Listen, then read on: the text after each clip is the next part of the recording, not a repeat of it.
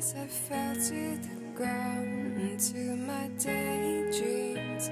It's never what it seems.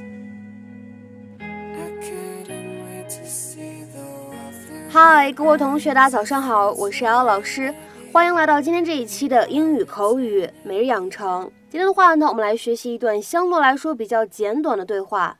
That was a safety net for both of us. I'll bet.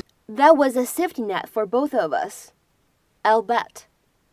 那是我给我们两个人留的后路，是吗？我信。That was a safety net for both of us. I'll bet. That was a safety net for both of us. I'll bet. 整段话当中呢，我们注意两处连读。第一个呢，就是这个 was 和 a 可以做连读，会变成 was was。第二个呢，就是这个 both 和 of 出现在一起呢，可以做一个连读，会变成 both of both of。 What's that? It's called a postnuptial agreement. It's a legal document that. No, I know what a postnup is. What is it doing on my coffee table? Well, I can forgive that stunt you pulled with a settlement check. If I'm sure that you'll really be around when I get out of jail. Hmm. And the postnup changes the terms of the prenup. So, So if you try and divorce me while I'm gone, you get nothing. you don't trust me? Afraid not. Well, that's too bad, because I'm not signing that piece of paper. You're a very beautiful woman, Gabrielle. But you're not very bright. See, if you don't sign it, I'll pull the plug on the settlement agreement, divorce you, and then you get what amounts to about 50% of our current savings, which is basically nothing. So, what do you expect to happen right now, Carlos? Sign the paper and jump right back into your arms? It doesn't mean that I don't love you. You know, I think you're the perfect woman.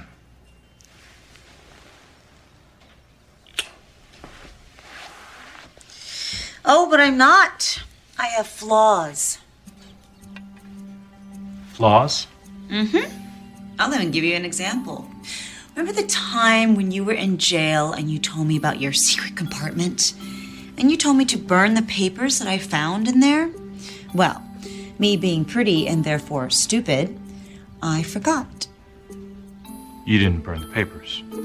Worse, I read them. Okay. You have Okay. some nerve talking to me about trust when you have a secret bank account in the Cayman Islands. That was a safety net for both of us. I'll bet. Have you told anyone else about this? No, but I could. Hey, isn't that why the prosecution didn't have a case against you? They couldn't find the profits you made.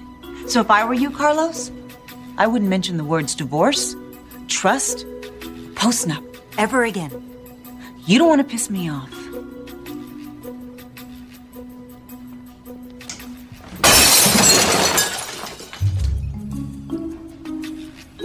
No baby. It hurts to lose.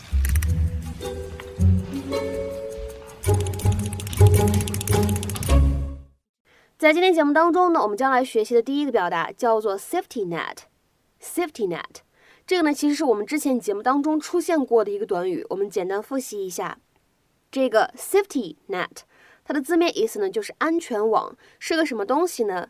就是高空作业的时候呢，下面兜一个网子，防止有人坠落，这个意思。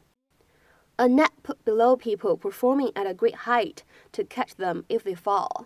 那么 safety net 这样一个短语，它引申意味是什么呢？An arrangement that helps to prevent disaster if something goes wrong。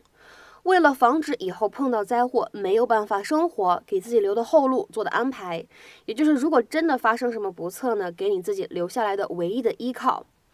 An arrangement that helps to prevent disaster if something goes wrong。下面呢，我们来看两个例子。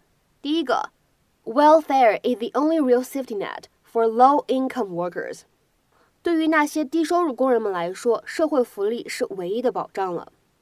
Welfare is the only real safety net for low-income workers。再比如说第二个例子 The welfare system provides a safety net for those in real need. 社会福利体系给那些真正需要帮助的人们提供了保障。The welfare system provides a safety net for those in real need. 那么今天节目当中呢，我们要来学习的第二个表达是这样一个句子：I'll bet. I'll bet 是一个一般将来时的使用。那么它呢，其实在口语当中和 I bet 意思是一样的，用来表示我肯定、我确信这样的含义。They are used to say that you are almost certain that something is true or that something will happen。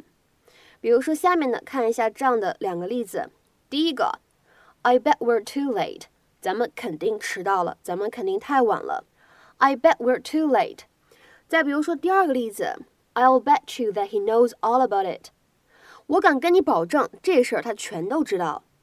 I'll bet you that he knows all about it。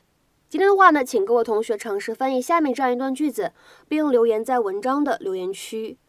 With the unpredictability of freelance work, I always make sure I have money in my savings account as a safety net. With the unpredictability of freelance work, I always make sure I have money in my savings account as a safety net。这样一段话应该如何理解和翻译呢？期待各位同学的踊跃发言。我们今天节目呢就先讲到这里，拜拜。